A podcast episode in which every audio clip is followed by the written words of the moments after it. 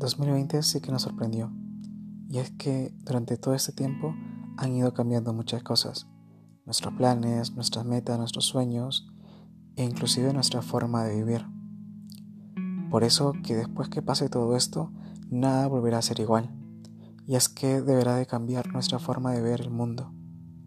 Por eso que te invito a que puedas compartir conmigo algunos consejos, algunas anécdotas, algunas historias que nos puedan ayudar a insertar en nuestro día a día el amar y el servir.